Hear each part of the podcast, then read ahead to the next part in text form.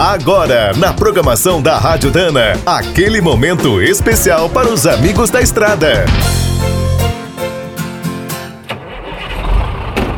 Está começando mais um minuto do caminhão. Fique por dentro das últimas notícias, histórias, dicas de manutenção e novas tecnologias. Nas grandes frotas, os caminhões geralmente são seminovos e bem cuidados. O processo de renovação envolve uma série de fatores.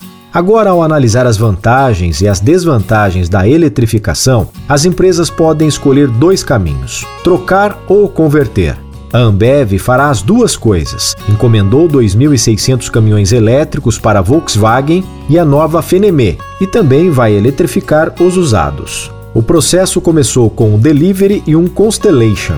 Apenas numa primeira etapa serão convertidos outros 100 veículos da frota. A Eletra de São Bernardo do Campo ficará responsável pelos trabalhos. Desde 2001, a empresa pesquisa a eletrificação de caminhões. Além da Ambev, também está desenvolvendo projetos semelhantes para outros clientes. Um dos mais curiosos é o carro forte da Protege. O grupo especializado no transporte de valores conta com uma frota de 800 veículos blindados. O plano é eletrificar uma grande parte. Apesar das mudanças serem profundas, a conversão de um caminhão usado custa até 40% menos do que a compra de um elétrico novo. Como o kit costuma durar 20 anos, o investimento é vantajoso para muitas empresas, principalmente se a frota roda dentro das cidades.